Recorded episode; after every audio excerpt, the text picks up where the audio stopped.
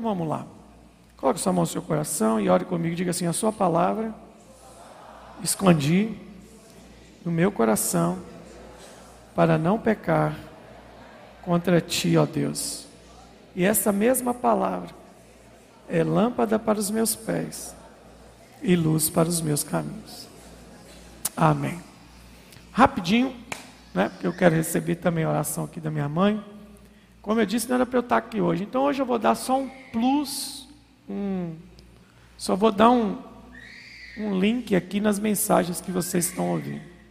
Domingo passado, pela manhã, pastor Alessandro, à noite, pastor Júnior, ministraram a vocês a o início da mensagem, a revelação da casa de Deus, baseado no texto de Lucas 15, 11 a 32, que é a história do famoso filho pródigo.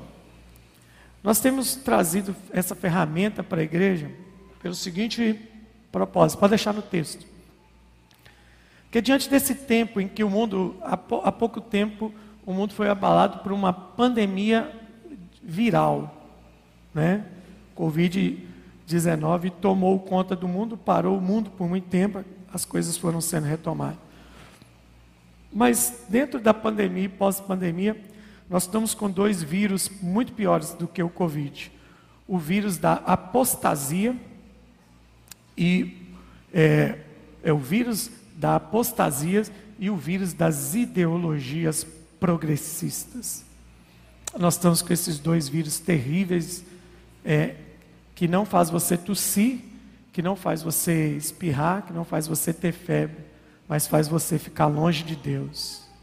Que veio para trazer divisão dentro da igreja, que veio para matar ministérios, que veio para destruir famílias. E dentro disso a gente tem buscado ferramentar vocês. Eu não vou fugir do texto hoje. Eu vou continuar no texto só um adendo, um anexo dentro do que vocês vão, dentro do que vocês irão ouvir, né? Porque amanhã continua. Amanhã o pastor Gabriel vai ministrar aí para vocês a continuação do resgate da revelação da casa do Pai. Mas hoje eu quero abrir um pouquinho mais a sua visão para esse texto, para você observar algumas coisas tão sutis dentro do texto. Vamos ler? O primeiro, Deixa eu usar a palavra pegadinha, mas não é por maldade.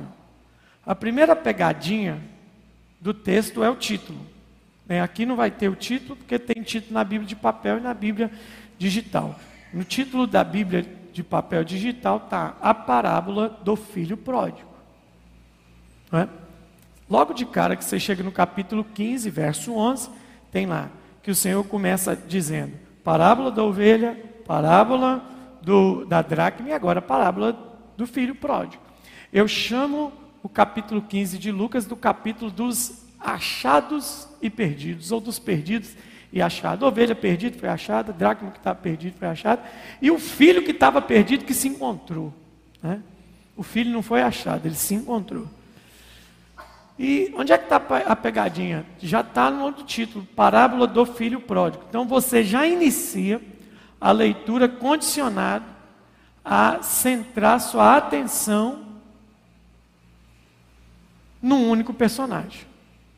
Qual que é outra pegadinha? Parábola. Palavra parábola vem do grego para caminho paralelo. Mas literalmente, parábola significa o seguinte, vou resumir aqui de forma bem grosseira. É como se Jesus dissesse assim: quero mostrar uma coisa que parece mas não é. Porque tem muita parábola que não faz sentido. Por exemplo, quer ver um exemplo de uma parábola que não faz sentido? O reino dos céus é semelhante a um grão de mostarda, que começa sendo plantado pequeno e de repente vira uma grande hortaliça. Até aí está beleza. Quem que já comeu mostarda? Levanta a mão. Não? Você não sabe o que você está perdendo. Mostarda é gostoso. Mostarda é uma hortaliça muito gostosa. Mostarda é uma hortaliça. Mas aí o texto continua dizendo que essa hortaliça virou uma árvore. E que os passarinhos vieram e abrigaram seus ninhos nessa árvore. Então preste atenção que Jesus está dizendo.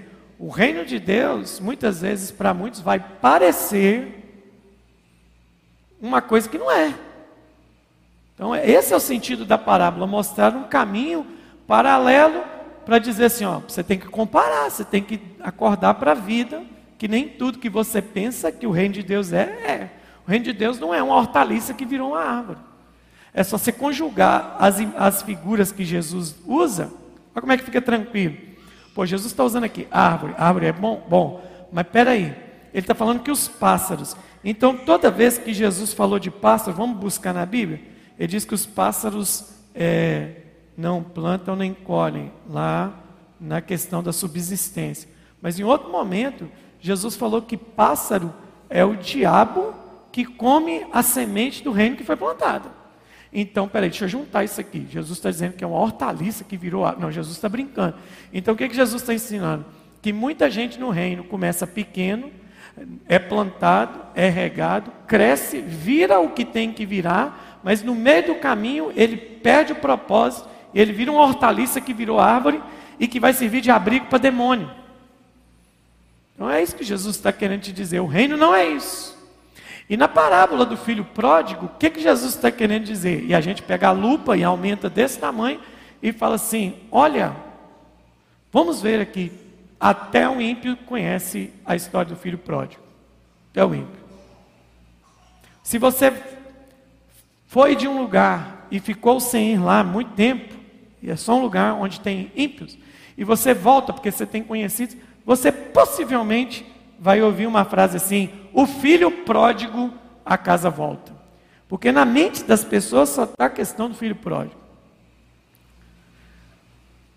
Só que essa é a pegadinha. Porque nós temos aqui do 11 até o 20, 25, né? 25, até o 24. Do 11 ao 24 é centrado em um personagem. Do 24 ao 32 muda o personagem. Então Jesus não está querendo nos ensinar sobre o personagem central, que é o pródigo. A palavra pródigo vem de desperdiçador. Pródigo não é quem está perdido. Pródigo é quem não sabe o valor das coisas que tem e desperdiça dissolutamente. Esse é o sentido de ser pródigo. Filho pródigo pode ser alguém que você conhece como desviado? Pode. Mas para mim, tem muito pródigo congregando na igreja, porque ele não tem noção do valor das coisas que recebeu e por isso ele desperdiça dissolutamente. Então vamos caminhar aqui. O que, que eu quero falar com vocês de forma simplificada? Primeira coisa, eu, eu, se eu pudesse dar um título para isso aqui, eu não sou bom de título, mas eu diria assim: lições que aprendi no capítulo 15. São essas. Era a lição que eu aprendi. Dois filhos, dois filhos e duas visões erradas dentro da mesma casa. Nós temos dois filhos e temos duas visões erradas dentro da mesma casa. Quais são? Vamos, não vamos falar da visão, Vamos falar da consequência. Vamos vir de trás para frente. Uma visão errada. Qual que é o tema desse ano? A revelação verdadeira da casa do Pai. A revelação da visão da casa do Pai. Uma visão errada vai fazer você chegar num lugar que você não quer estar. Você vai desembocar em um lugar indesejável se você não tiver a visão errada da coisa para a sua vida, qualquer área da sua vida. Se você tem visão errada de dinheiro, você vai parar no lugar indesejável. Se você tem visão errada de estudo, você vai parar no lugar indesejável na sua vida. Se você tem uma visão errada do casamento, você vai parar no lugar indesejável na sua vida. Então, toda visão errada me conduz para um lugar indesejável. E aí, qual que é a consequência da visão errada na vida dos dois? Um, um se tornou escravo. Um se tornou escravo longe do pai, que é um cara que saiu, gastou, comeu tudo, curtiu todas, quando meteu a mão no bolso já não tinha mais nada, teve que procurar emprego na fazenda que estava, nas fazendas perto, e foi cuidar de porcos e teve desejo de comer as alfarrobas, a lavagem que o porco comia. Então, onde esse cara foi parar? Ele se tornou um escravo longe da casa do pai. Essa foi a consequência da visão errada do primeiro filho, do mais novo, que nós chamamos de pródigo. O segundo, qual foi a consequência dele? Não sei te dizer se é melhor ou pior do que a do irmão, mas o segundo se tornou um escravo dentro da casa do pai. Aí você escolhe qual que é a sua preferência. Qual que você acha que é pior ou qual que você acha que é menos pior? O que virou escravo longe ou o que virou escravo dentro da casa do pai? Vai andando comigo. Os dois, por terem uma visão distorcida, fizeram o quê? Outra lição que aprendi. Distan se distanciaram. Se distanciaram. Dentro da casa, eles viviam dentro da casa. E eles se distanciaram da visão do pai e do coração do pai. Eles se distanciaram da visão do pai e do coração do pai. Está vendo para onde a visão errada te leva? ele te tira do coração do pai e tira da visão que o pai tem sobre você. Mesmo, olha que coisa engraçada, mesmo vivendo debaixo do mesmo teto, mesmo vivendo debaixo do mesmo teto, mesmo vivendo debaixo do mesmo ambiente, os dois desenvolveram visões diferentes em relação ao pai e à casa do pai. Se um pai dentro de uma casa tem dificuldades com seus filhos, imagine uma igreja. Imagine uma comunidade de fé. Pensa nisso. Se é difícil para um pai, quem é pai aqui sabe disso. Se é difícil para uma pessoa que tem mais de dois filhos, administrar dentro de casa visões, e quem tem três, quem tem quatro, quem tem cinco filhos, é desafiador. Agora imagina para um pastor ter que administrar 100, 200, 300, 400, 500, 600, mil, duas mil visões diferentes, dentro da mesma casa. O meu, o meu trabalho árduo de desgastar minha vida é que isso aqui se transforme em Atos 2,42, que todos vocês perseverem unânimes na doutrina dos apóstolos. Esse é o objetivo. Mas os caras debaixo do mesmo ambiente comiam comiam na mesma mesa, comiam do mesmo pão, comiam dos mesmos pratos, tinham, usavam o mesmo banheiro, usar uma expressão que não tinha na época, mas para atualizar, tomava banho no mesmo chuveiro, compartilhavam do mesmo sabão, tiveram os dois visões diferentes, mesmo no mesmo, mesmo no, no ambiente igual. Eles, eles desenvolveram, diga comigo, desenvolveram visões diferentes. Satanás trabalhou no coração deles. Esse é o propósito de Satanás, trabalhar dentro do nosso coração. Satanás, ele, se ele conseguir roubar o nosso coração, ele consegue roubar a nossa visão, a nossa visão correta. Então vamos ver aqui. Mais uma lição que eu aprendi. O mais novo, mais novo, que é o pródigo, que é o famoso, o mais novo não enxergava liberdade perto do pai. Ele queria se emancipar. Daqui a alguns meses eu vou falar sobre emancipação. Mas não agora. Emancipação é boa, emancipação é bênção. Mas depende do propósito. Ele queria se emancipar sem estar preparado para isso. Ele não enxergava que liberdade, ele, ele se sentia preso na casa do pai.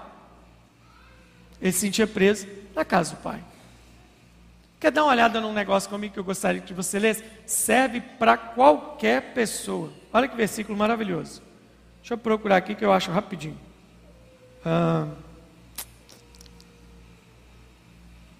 olha que, olha que troço maravilhoso, olha. Hum, sim. Põe aí na tela para mim. Provérbios 20, 21. Leia bem forte comigo. Provérbios 20, 21. Vai aparecer aí na tela agora. Um, dois, três, vai.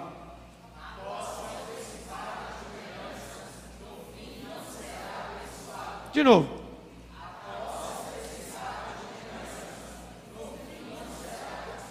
Esse versículo tem aplicabilidade para qualquer área da sua vida, qualquer uma. Qualquer um. Qual foi o problema do pródigo? O pródigo matou o pai dele vivo. Falou, me dá parte da herança. Juridicamente falando, ele pediu o quê? Antecipação da tutela. O que, que ele está dizendo? O senhor não morreu ainda, mas para mim o senhor morreu. Para mim o senhor já morreu. Então, como o senhor já morreu? O senhor não morreu fisicamente, mas o senhor já morreu no meu coração. eu quero a parte que me cabe, porque eu não quero esperar o Senhor morrer para poder ter o que eu tenho direito a ter. Ele tinha direito a quê nessa altura? A nada. A nada. Esse versículo serve para qualquer pessoa. Qualquer posse que eu queira antecipar na minha vida, sem ter, estar preparado para vivê-la, vai gerar um problema. Quer ver? Ministério, antes da hora, ministério que não é para você, vai gerar um problema para você. Gente que casa fora da hora, gera um problema. Gente que tem filho fora da hora, gera problema. Então, toda posse antecipada, tudo aquilo que você quer que não é para você, é um problema. E querer isso fora do tempo de ter é pior ainda. Então, por isso que a gente bate na tecla. O que, que é adolescente querendo namorar? Posse antecipada. O que, que é jovem querendo transar antes do casamento? Posse antecipada. O que, que é gente querendo ter dinheiro sem estar mentalmente preparado para isso? Posse antecipada. O que, que é gente querer ter reconhecimento ministerial sem aguentar o encargo do que isso suporta? Posse antecipada. Então, toda posse antecipada não traz consigo a bênção. E o burro do pródigo caiu exatamente nisso. Me dá o dinheiro que é, me é devido. E sabe o que é o problema? Se a parábola está dizendo do que Deus é em relação a nós, eu tenho medo e peço para Deus nunca fazer comigo o que o pai do filho pródigo fez com ele. Essa é a minha oração. Senhor, não faça comigo o que o, o que o pai do filho pródigo fez com ele. E o que o pai do filho pródigo fez com o filho pródigo. O pai do filho pródigo não disse não. O pai do filho pródigo concedeu o pedido do seu filho. Talvez soubesse que ia dar mal. Ele já sabia que ia dar mal. Então tem hora que Deus, deixa eu usar essa expressão, se você acreditar nela, tá bom, se não acreditar também, não tem problema nenhum. Tal, tem hora que eu penso que Deus te dá corda, só para saber onde você vai parar. É assim que Deus pode trabalhar. Agora, por quê? Por quê? Por que, que Deus faz isso? Porque até Deus sabe que tem uma coisa tão poderosa, tão poderosa em você, que nem Ele luta contra isso. O que, pastor? O que você quer? Quando você inverna com a coisa na cabeça, até Deus sabe que para ele é difícil tirar isso da sua cabeça. Então o que, que ele faz? Você quer? Então toma. Quer? Então toma.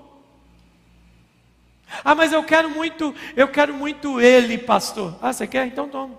Ah, eu quero muito ela, pastor. Ah, você quer? Então toma. Ah, eu quero muito esse emprego, Senhor, porque esse emprego, você quer? Então toma.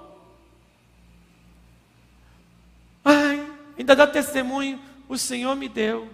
Se o jovem pródigo tivesse aqui no nosso meio hoje, ele ia pedir o microfone para dar um testemunho. Gente, eu fiz sete semanas da campanha da restituição e meu pai me deu a herança. Eu peguei a caneta de Jeová Jiré, assinei o contrato da herança e meu pai me entregou. Olha que benção. E o que você vai fazer com isso? Vou sumir.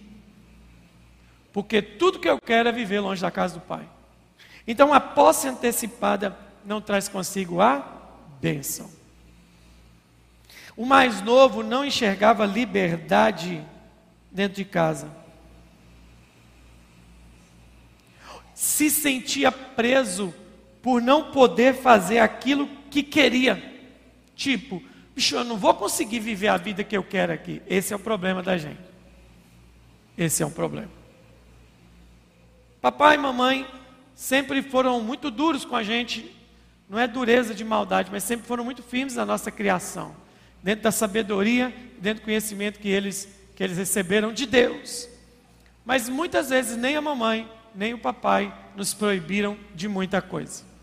Eles davam uma direção, brigavam com a gente quando a gente fazia algo que eles entendiam pelo princípio e pelos propósitos cristãos que estava errado.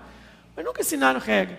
Eu sou um cara que nunca foi proibido de muita coisa mas também nunca me envolvi em muita bobagem. Porque depois do temor, uma coisa que você precisa pedir para o Espírito Santo, se você não quer sabedoria, querido, pelo menos peça inteligência. A inteligência é fantástica para você fazer conta. Na vida, se você tiver 10 segundos de respiro para fazer a conta, você não faz a bobagem. Quem faz a conta não faz besteira. Por que, que a gente faz besteira? Porque a gente não faz a conta. E qual foi a besteira que ele caiu? Eu lá longe do meu pai, eu vou viver o que eu quero. E aí sabe o que é legal? Deixa eu dar alguns conceitos e por favor não são filosóficos. O que é liberdade para você? Seu conceito de liberdade é você ter direito de fazer o que você quer? Eu quero dizer que se você acha que liberdade é o direito de você fazer o que você quer, você é o ser humano mais burro da terra. Liberdade não é eu fazer, não é eu ter o direito de fazer o que eu quero. Porque o, o Evangelho é contrário a isso. Um dia alguém disse assim para mim assim: o Evangelho ele é inclusivo. Mentira, o Evangelho não é inclusivo. O Evangelho é exclusivo. Pega os textos bíblicos. Quem fica de fora do reino do céu, o grupo é muito maior do que quem fica dentro. A lista é muito maior. O reino do céu ele trata com exclusividade. O reino do céu trata o casamento com exclusividade. ele fala para o homem: sua mulher é só sua, seu marido é só seu e de mais ninguém. O que, que é isso? Exclusividade, não é inclusividade. Então o que, que nós temos que pensar? O problema do filho pródigo é pensar: estou preso aqui. Qual é a pergunta mais errada que as pessoas fazem ao serem encontradas por Jesus. Eu tenho tentado mudar minha fala, porque a gente fala cada besteira, a gente fala assim: quando eu encontrei Jesus, desse ser bobo, irmão, o perdido era você, não era ele. Eu sei que foi encontrado. Acorda para a vida. A graça te alcançou pela fé, que foi dada pelo Espírito. Porque isso não provém de vós, é dom de Deus. Está vendo como é que você foi encontrado? Então tem gente que, quando quando Jesus o encontrou, qual é a pergunta errada que ele faz? Agora que sou crente, o que, que eu não posso fazer? Está errado. Porque quando Jesus me resgatou, Ele me livrou do pecado, me purificou da iniquidade, Ele tirou isso tudo dentro de mim. Agora que Ele tirou isso tudo dentro de mim, Jesus usa um exemplo. Uma casa limpa precisa ser ocupada. Com o que, que você ocupou sua vida? E aí, eu vou chegar num ponto, lá no final, no filho que ficou, que é uma, eu acho que é uma, uma conspiração da minha mente, mas eu chego lá. Qual que é o problema? Não é o que você não tem que fazer, é o que você deve agora fazer. Quais são as coisas que você tem que pôr no lugar da vida nova que você vive para substituir a vida antiga? Vamos lá. Porque foi para a liberdade que o Filho vos libertou. As coisas que tem na Bíblia. Porque se o Filho vos libertar, verdadeiramente sereis livres. Então, se o texto bíblico coloca lá um advérbio verdadeiramente dentro do texto, o que, que significa? É que significa que se Jesus falou assim, verdadeiramente livre, tem gente que é falsamente livre. Se existe a verdadeira liberdade, existe a falsa liberdade. Então, pastor, me explica o que, que é a verdadeira liberdade. O que, que é a verdadeira liberdade? É a autoridade de não fazer. Isso é liberdade. Por que, que você não faz? Porque eu sou livre para não fazer.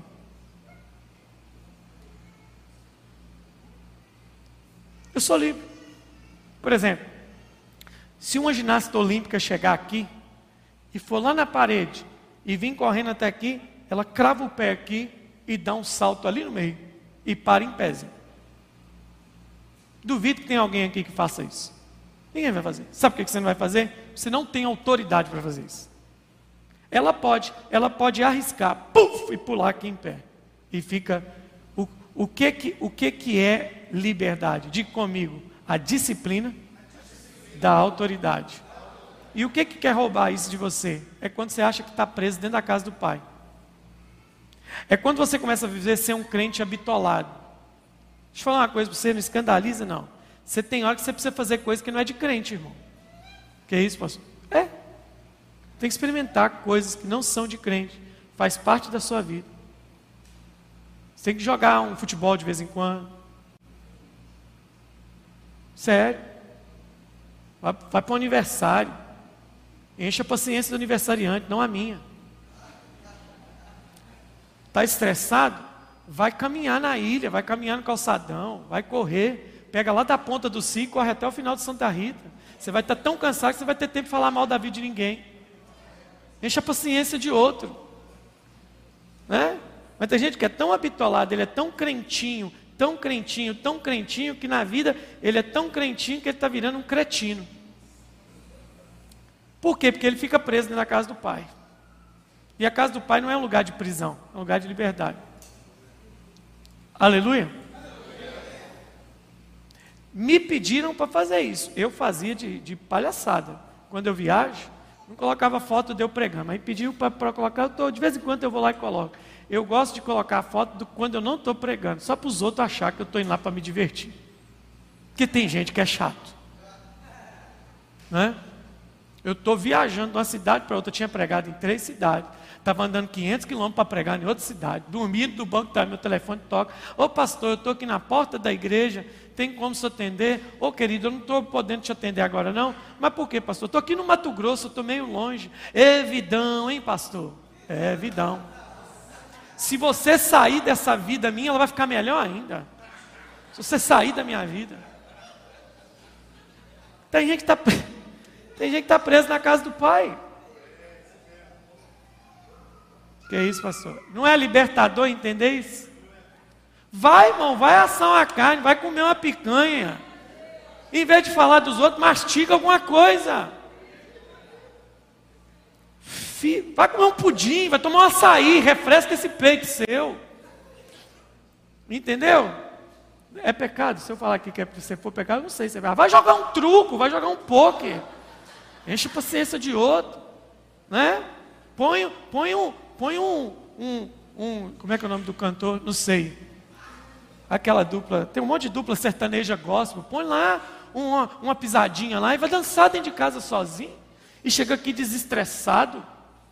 O cara se sentia preso dentro da casa do pai e perturbou. Pai, me dá minha herança, pai, me dá minha herança, pai, me dá minha herança, pai, me dá minha herança. Ah, pelo amor de Deus, gente. O que, que é liberdade? Diga comigo, a disciplina da autoridade. Eu estudei, gente, fiz faculdade, gente. Ia fazer trabalho na casa dos amigos, e às vezes tinha lugar que eu ia fazer trabalho, e os caras estavam tá cheirando carreira de cocaína em cima, no andar de cima. Aí chegava, eu começava a falar assim, mas tem muito movimento de mulher aqui, esse tanto de mulher aqui entrando na República. Aí eu chegava porque estava fazendo trabalho comigo, Moisés, as mulheres, chegou o trabalho, parou. Vamos, falei, vamos para onde? Vamos divertir. Falei, então estou indo embora, vou encontrar os irmãos da igreja comer um hambúrguer. Não, não, você é doido, rapaz? Você vai perder isso? Falaram comigo. Quando eu entreguei meu convite de casamento lá na sala da faculdade, eles falaram comigo assim: passou um tempo, Moisés, nós já organizamos tudo. Organizou o quê, querido? Despedida de solteiro. Você vai ter despedida de solteiro? Vou. Onde vai ser sua despedida de solteiro? Lá na igreja. Você está doido? Despedida de solteiro tem que ter mulher. Eu falei: vai ter um monte de irmã lá na igreja. Despedir de solteiro tem que ter dança, polidência. Eu falei assim: vai ter dança, talvez vai que o Ministério de Dança quer dançar no dia. Eles acham que liberdade é fazer o que se quer. Liberdade é ter autoridade para dizer não. Não. Não é igual esses meninos de hoje que namora, fica lá um esfregando no outro. Nossa, eu ia falar uma coisa aqui, estou perto da minha mãe. Me ajuda aí. Eu vou me conter hoje. Vocês deram sorte que mamãe está aqui mas esfrega e cheira no pescoço, e a menina fala: ai, para que a gente é de Deus, tira, esse, tira essa mão daí. Você tem 42 minutos para parar com isso.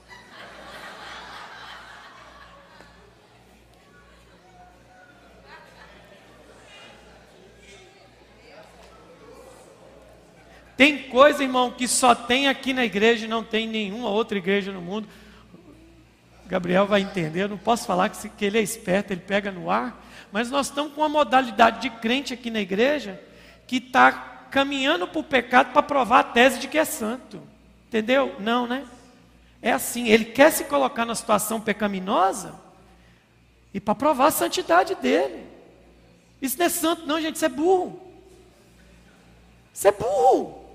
Porque, sabe por quê? É o tipo de gente que quer chegar no final e jogar na cara de Jesus que chegou no céu porque foi muito santo. Todos nós vamos chegar lá e vamos olhar para aquele que primeiro nos amou e falou: rapaz, realmente eu não merecia, ele me amou primeiro. Então esse cara, ele não enxergava liberdade dentro da casa do pai. Sabe, deixa eu te falar uma coisa. Se você conhece alguém com apelido de desviado, não se engane, essa pessoa nunca foi convertida. Que que é isso, pastor? Verdade? Lê Hebreus lá. Lê Hebreus, você vai descobrir o que eu estou falando. Hebreus capítulo 6, verso 4 em diante. Por que, pastor, você está dizendo isso? Gente, ô gente, ô gente, falando com um bom mineiro, ô gente, quem experimentou do dom celestial, da graça, do encontro com o Espírito, dessa vida abundante, não quer viver outra coisa, não, gente. Você está doido? Você está doido, irmão? Quem andou de classe, primeira classe de avião, não costuma com classe econômica mais, não. O mundo é a classe econômica, uma furreca viver no mundo. Uma lástima. Um dia um cachaceiro me perguntou por que eu não bebia. Eu falei, não bebo porque a história da família é triste. Eu não bebo porque eu sou inteligente. Agora, a Bíblia me manda ser radical? Não, a Bíblia que me manda me ser abstêmico. Onde é que a Bíblia me proíbe? A Bíblia condena embriaguez. Está na Bíblia. Seja burro. Porque eu sei o argumento de todo mundo que quer beber. Não tenho problema com isso.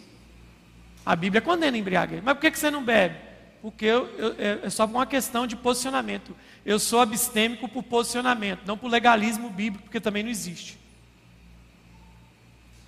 Mas aí pergunta para mim assim, mas por que você não bebe? Porque se eu não controlo comida, eu vou controlar a bebida. Não entendeu a piada, vai rir no final, tudo bem.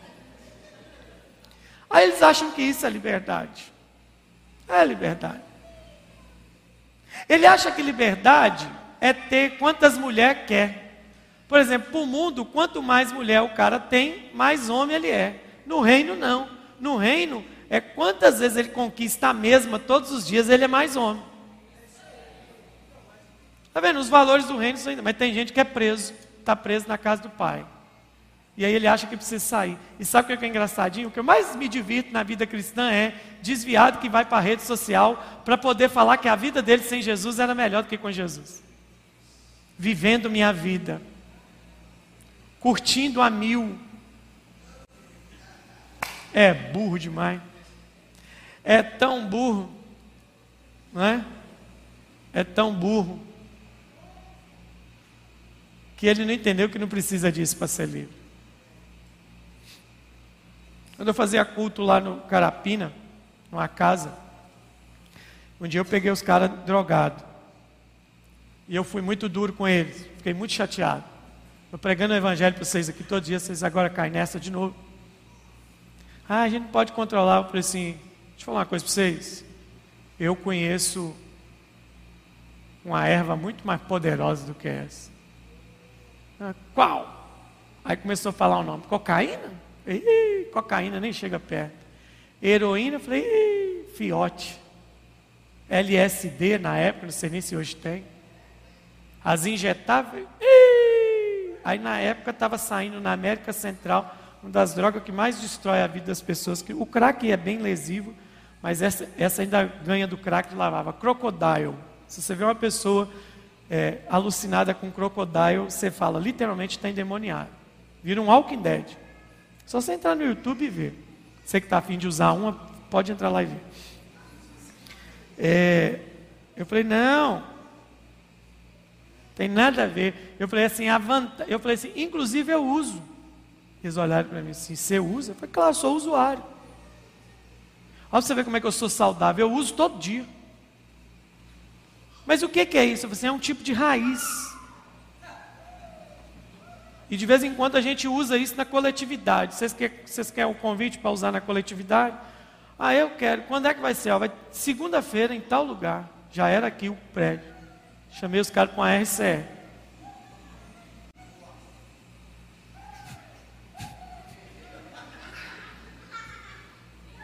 Vocês me encontram lá. Quando eles chegaram aqui, não, nós queremos, nós queremos. Fica tranquilo, é um prédio bem discreto, que tem um portão e depois do portão ainda tem uma porta, ninguém vai te ver lá. E lá a gente usa à vontade. É mesmo? Então, vem uns três. Quando ele chegou aqui, eu falei, tem um negócio nessa parada que a gente usa que é tão forte que a gente fala numa língua que a gente nem sabe de onde veio, mas fala e fala, e a gente fala com um ser superior. O, teve um que falou assim: bicho, esse negócio é pesado. Falei, vamos lá para você experimentar. E aí, quando ele chegou, que ele viu senhora de, rodando, caindo no poder, orando língua estranha, gente chorando, gente clamando, gente pulando, sem nada. Ele falou assim: Ah, isso aqui é dos crentes. Você falou que vocês usavam a raiz. Eu falei: É raiz de Jessé. Raiz de Davi, conhece raiz de Davi? Porque eles acham que liberdade é se fazer o que se quer. Não é. Não é. O filho que o filho pródigo não enxerga a liberdade na casa do pai. Caminhar para o final. Um se sentia preso dentro da casa para o pai. O outro, não sei se é pior ou se é melhor, não se sentia honrado pelo pai, pelo fato de ter ficado depois que o irmão foi embora. Ele se sentiu injustiçado porque ele fez o serviço na casa do pai e não foi o que? Recompensado. Aí você põe no balaio os dois escolhe o seu malvado favorito. Qual dos dois é o seu malvado favorito? O que era preso dentro da casa achava que fora ia ficar livre, ou o outro que se achou injustiçado porque ele achou que a folha de serviço prestado dele não foi valorizada. Qual dos dois é pior? Não sei te falar. Ah, um se sentia preso por não poder fazer aquilo que queria, outro se sentia desprezado por causa daquilo que fazia. Todos os dois estavam desconectados do valor real, porque estavam desconectados do coração do Pai. E quem é o Pai? É o único que detinha a visão e o coração da casa. Finalizando, perceba comigo: o Pai não impediu que o mais novo fosse embora, e nem impediu que o mais velho ficasse trabalhando. Eu quero ficar, que eu já foquei muito no que foi embora. O que foi embora, se me perguntasse assim, qual a frase do texto, pastor? Eu diria, e caindo em si. Essa é a frase que me marca no texto. Sabe quando é que nós vamos restaurar as visões que a gente talvez vai perdendo? Quando a gente cai em si para qualquer área da nossa vida. Agora, repare comigo uma coisa linda e maravilhosa aqui. É, por que, que o pai não pediu o outro de ir embora e nem o mais velho de continuar trabalhando? Porque o pai não força ninguém a ter a visão que ele tem que ter. O pai não força. É, o pai não, não força você ter o coração da casa. Pelo amor de Deus, gente, casa não é esse prédio aqui não. Pelo amor de Deus. Casa de Deus é um ambiente espiritual ao qual a família de Deus faz parte. O prédio é só o lugar que nós nos reunimos. O pai quer que você esteja alinhado. Sabe? Sabe qual é o problema do filho que ficou? Ele achou que o que ele fazia devia ser valorizado. Tipo, eu fiz tanto por vocês só recebi isso. Eu não sei, realmente, eu não sei, gente, quem que é pior. Eu estou com dificuldade de elencar aqui um grau. Tem hora que eu leio, eu tento ficar tendencioso que o que ficou é pior. Tem hora que eu acho que o que foi embora é pior. Tem hora que eu acho que os dois é pior. Mas quando eu começo a analisar os dois é, é muito triste, porque a visão errada leva a gente para uma coisa muito ruim. Um foi parar no chiqueiro, parece que a do outro foi pior, né? O que, que é pior? Parar com os porcos ou viver uma vida de porco dentro de casa? O que, que é pior? Então, assim, a gente tem que pedir a Deus é, eu oro muito para Deus não fazer comigo o que o que fez com o pai fez com os dois filhos. Deixar embora, me dá o que eu pedi, desalinhado com ele. Senhor, não me dê o que eu pedi que não esteja alinhado com o Senhor. Até mesmo se o Senhor quiser me ensinar algo com isso, não deixe, não deixe, me impede, me mata, faz alguma coisa. Não deixa não. A outra coisa eu falo, Senhor, não me deixe ficar trabalhando no seu reino, achando que eu mereço alguma coisa. Não deixe não me deixo viver assim. E o, o filho, o filho que ficou, ele escondia um negócio ruim no coração. Aí que entra a minha conspiração que eu falei. Por que, que o filho que ficou, quando chega e fala assim, o que está rolando? Aí ele fala assim, é, é a festa. Festa para quê? Seu irmão voltou. Como? Estudei meu irmão, a banda tocando, o cordeiro, o cabrito assando, aquele banquete todo. Talvez alguém até falou em. É, é, talvez alguém até falou em, empolgado. Falou, rapaz, vai para você ver que mesa linda que o seu pai fez, seu irmão. E aí nós vamos ter um problema. Me acompanhe aí com a Bíblia. É... Verso 28. Olha, eu, eu, por isso que tem hora que eu acho que ele é pior. Ele se indignou e não queria entrar. Como assim? Você entende o que, é que ele escondia dentro do coração? Ele, ele está bloqueado de entrar num lugar que ele tem acesso. Porque ele tem um problema. Um problema que estava escondido no coração. Minha teoria da conspiração. O que, que ele tinha escondido no coração? É que ele nunca teve coragem de fazer o que o irmão dele fez. Mas vontade ele teve. Tem muita gente que é assim, ele não tem coragem de fazer o que o outro faz, mas ele tem tanta vontade. Mas ele precisa atacar o que o outro está fazendo para se parecer mais santo, mais espiritual, mais isso. Eu tive um professor na faculdade que ele dizia assim: todo ser humano é um psicopata em potencial. Eu falei, por quê, professor? Porque a gente não faz o que tem que ser feito, porque nos falta causa, motivo e situação. Você vai fazer. Mas o problema é minha cabeça aqui, por favor. Não vou falar, ah, uma revelação. É porque eu convivi com tanta gente assim que tem inveja do que o outro um dia fez. Que ele fala, vivi a vida toda preso na igreja. Viveu preso porque quis. Porque você entendeu o reino de outra forma. Um dia eu fui jogar com os irmãos de uma denominação, jogar bola com os irmãos de denominação, um sol rachando, numa chácara à tarde. Eu lá com meu calção, meu, minha meia, meu tênis para jogar. E jogando, daqui a pouco chega o time que ia jogar contra a gente. Os irmãos, tudo de calça. Calça de tergal ainda. Aí eu olhei aqui e falei, não é possível. Falei mas por que vocês vão jogar?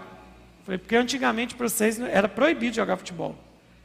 É, mas agora a, a, a diretoria da igreja liberou, mas liberou de calça. Essa diretoria é do demônio.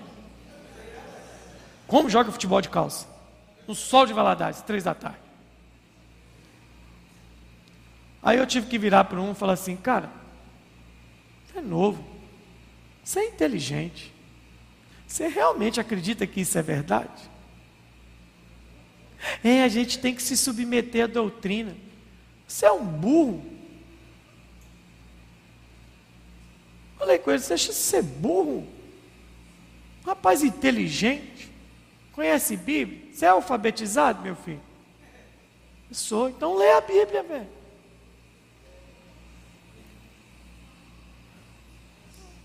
E você pode ver que muito o religioso, quando ele é muito legalista, quando ele desvia, meu irmão, ele não desvia meio desviado, não, ele desvia bem servido. Ele mete o pé na jaca. Né?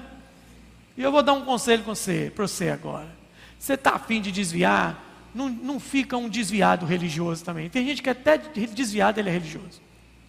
Eu vou falar assim: se você acha que a casa do pai te põe em freio, sai da casa do pai e tira o pé do freio. Mete o pé na jaca, bicho fuma todas, bebe todas, cheira todas, transa com todas, todos e todes. Chuta o pé, velho. E não enche a paciência.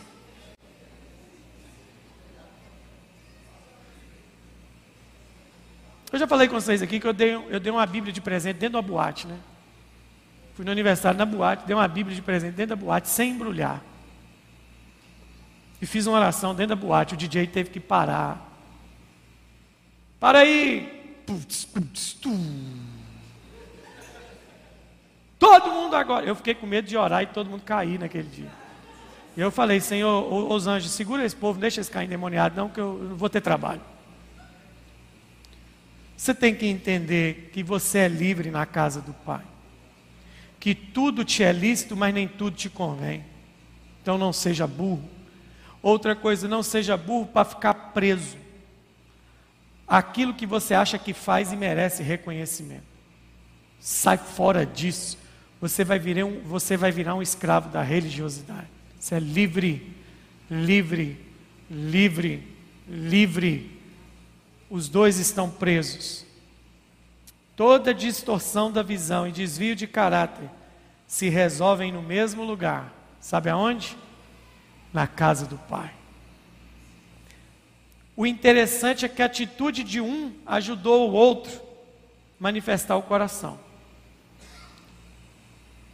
Quais foram as lições que eu aprendi no capítulo 15 de Lucas, verso 20, 11 em diante? Primeira lição: com o mais velho, eu aprendi que tudo que eu faço na casa do Pai retorna para mim mesmo, é meu. Imagina a cara dele. Hum, porque tem, que tem gente que é assim, né? Hum, hum, o senhor nunca me deu um cabrito. Eu tô aqui, ó, ralando, olha para minha mão, cheia de calo. Olha para minha, minha cara toda queimada. Eu tô aqui de sor a sor. O senhor nunca me viu, o senhor nunca fez um banquete, o senhor nunca chamou a banda, o senhor nunca tocou Rafa na guila para mim. Acho que ele esperava o pai abraçar ele, porque ele ficou sabendo que o pai abraçou o outro. Ele esperava o pai abraçar ele. Falou: Não, filhão, tá, filho, me desculpa. Desta vez farei. O pai não move uma pestana, olhou para a cara daquele pequeno gafanhoto e falou assim: Mas era tudo seu. Cara, você é forte demais. Era tudo seu. Se eu fosse o pai, eu falava assim: Era tudo seu, burro. Jumento. Era seu. Quer dizer que a banda era minha? Era. Os cabritos eram meu? Era. A churrasqueira era minha? Era. E como eu não sabia disso? Porque você é burro.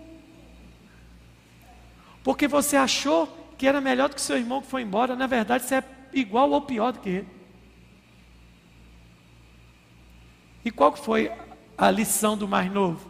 Imagina na hora, na hora que o pai jogou capa nele deu um anel para ele, ele voltando todo mulambento. Vem, meu filho, vem aqui para a casa do pai. Ele aprendeu o que? Não existe liberdade maior do que estar na casa do pai. Eu aprendi essas duas lições com esses caras. Que todo serviço, tudo que eu faço para o pai, volta para mim mesmo. E não existe liberdade maior que a casa do pai. Você não precisa ficar longe do Pai para ter a liberdade que você espera. O poeta secular do pagode até teve confusão na cabeça porque ele escreve uma música. E qual é a música? A confusão da liberdade. Que ele, quando escreve, o que, é que eu vou fazer com essa tal liberdade? Nem ele sabe o que fazer com a liberdade, porque ele não é livre. Ele não é livre. Você é livre. Eu sou livre, você é livre. Mas isso a gente só descobre aonde? Aonde a gente descobre? Aonde a gente descobre?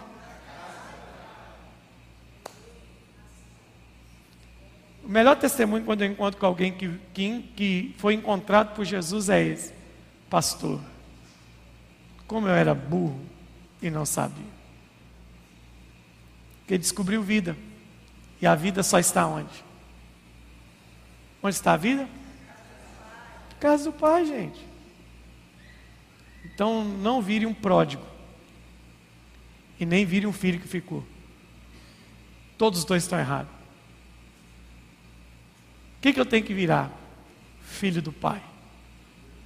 Qual foi a fala de Jesus? Eu e o Pai somos o quê? Somos um. Somos. Tem gente que é tão burro, tão burro, eu finalizo com um testemunho, um testemunho.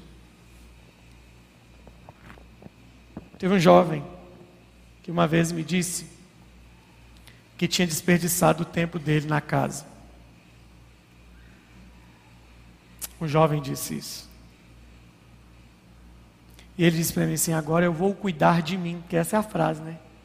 Agora eu vou cuidar de mim. Irmão, a pior frase que você pode falar na sua vida é agora eu vou cuidar de mim. Porque o texto bíblico diz assim: se até os pássaros que não plantam e nem colhem comem, e até os lírios do campo que se vestem com melhor roupa do que Salomão vestiu. Imagine vocês, filho do homem, o, filhos dos homens, o que o Pai Celestial não vai fazer por você. Eu quero te falar uma coisa: eu não consigo cuidar de mim, mas o Pai consegue. Ele falou: Eu vou cuidar de mim. Eu falei: É, porque o Senhor nunca me incentivou a estudar. Eu falei: Qual foi o pastor que você teve? Eu falei assim: Ou você está dizendo que eu sou doido, ou você está dizendo que eu sou burro. Porque eu sou um camarada que concluí segundo grau. Como é que eu não falo para alguém não estudar? Quando eu assumi essa igreja, só tinha um irmão com curso superior. Hoje nós temos mais de 200 irmãos na igreja com curso superior. É porque quando você não quer perder sua identidade, você precisa transferir para alguém as culpas das suas frustrações. Então, ou eu quero ser livre e longe do Pai, ou eu quero provar para o Pai que eu mereço o amor dele. Sabe quando a gente vai provar que merece o amor do Pai? Fala para mim. Você sabe a resposta. Quando é que a gente vai provar que merece o amor do Pai? Hã? Nunca. Então põe a sua mão no seu coração.